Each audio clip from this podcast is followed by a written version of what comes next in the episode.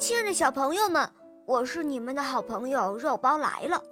今天的故事是由北京的一位小朋友点播的，他的名字叫王子阳。你们听，他来了。小肉包你好，我是来自北京市中科院第六幼儿园的王子阳，我是一个小男孩，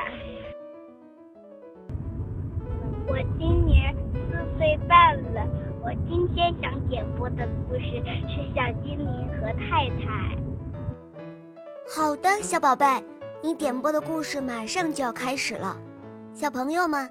下面我们就一起来收听由王子阳小朋友点播的《小精灵和太太》。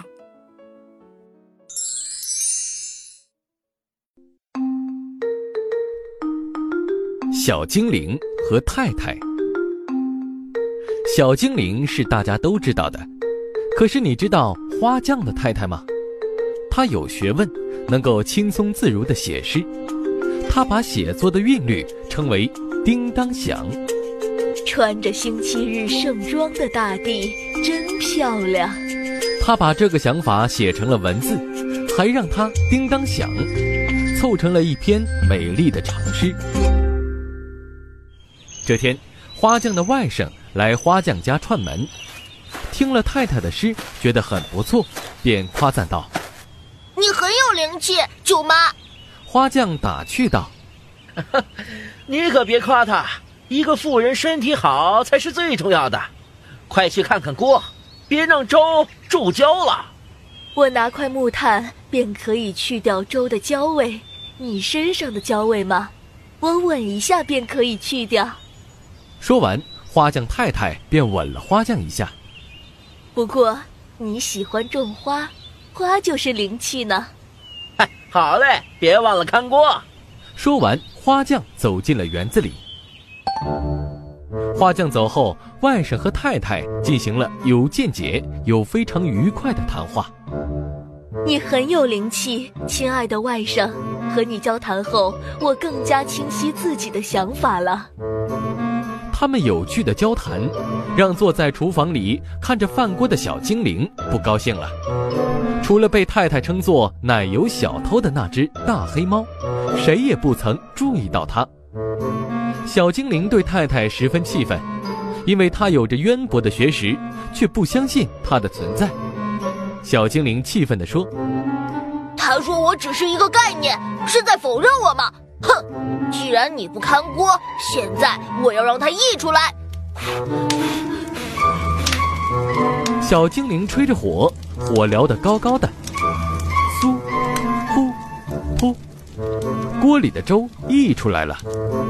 现在我要给花匠的袜子上咬些洞，太太，你可有的补了。猫听到这里打了个喷嚏，它着凉了。小精灵飞到了猫的面前，我把餐厅的门打开了，里面有美味的奶油，我要去舔一下。你要不要舔一舔？猫慢吞吞地说：“太太看不见你，所以罪名肯定由我承担。不过，我还是想舔上一口奶油。”猫正舔着奶油，你先舔着，我去看看他们在聊些什么。啊呜啊呜啊啊呜！好吃了，你去吧。太太来时别忘告诉我一声。我今天不舒服，耳朵不好使了。小精灵站在门旁偷听，太太和外甥在讨论灵气的问题。我要趁这个机会给你看一些我从未给其他人看过的诗。说完，他从抽屉里取出一个写字本。这本子里的东西。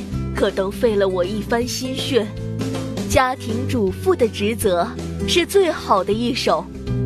这一手的思想是活泼的，呃，你不要笑话我，我想当个女诗人。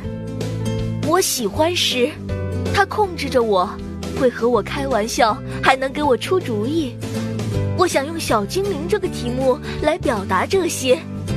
你一定知道，屋子里总有一个看家小精灵在调皮捣蛋的古老迷信。我想我自己就是屋子，我的内心便是小精灵。有一种激情在主宰着我，我在小精灵中歌颂了它伟大的力量。请你大声的读，让我看看你是否懂得我写的东西。于是外甥读了起来。小精灵，恰巧被偷听的小精灵听着了。啊，这和我有关啊！太太竟然把我收进了她的叮当集。于是他努起了嘴，伸长了耳朵听着，所听到的都是小精灵了不起的地方。小精灵越来越高兴，踮着脚尖，转起了圈圈。太太可真有灵气，我可不能让猫去吃它的奶油了。她是一位尊敬可贵的太太。瞧这小精灵，太太夸你一番，你就立刻改变了自己的主意。这太太也够精明的。但是她并不精明，而是小精灵像一个人，一个总听一半话就断章取义的人。如果你不明白这个故事，那你就去问问别人。可是你不要去问小精灵，也不要问太太。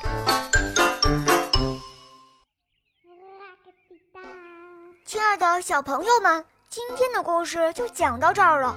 更多精彩的故事，请关注我们的微信公众号。请搜索“肉包来了”，加入我们吧！我们明天再见哦，拜拜。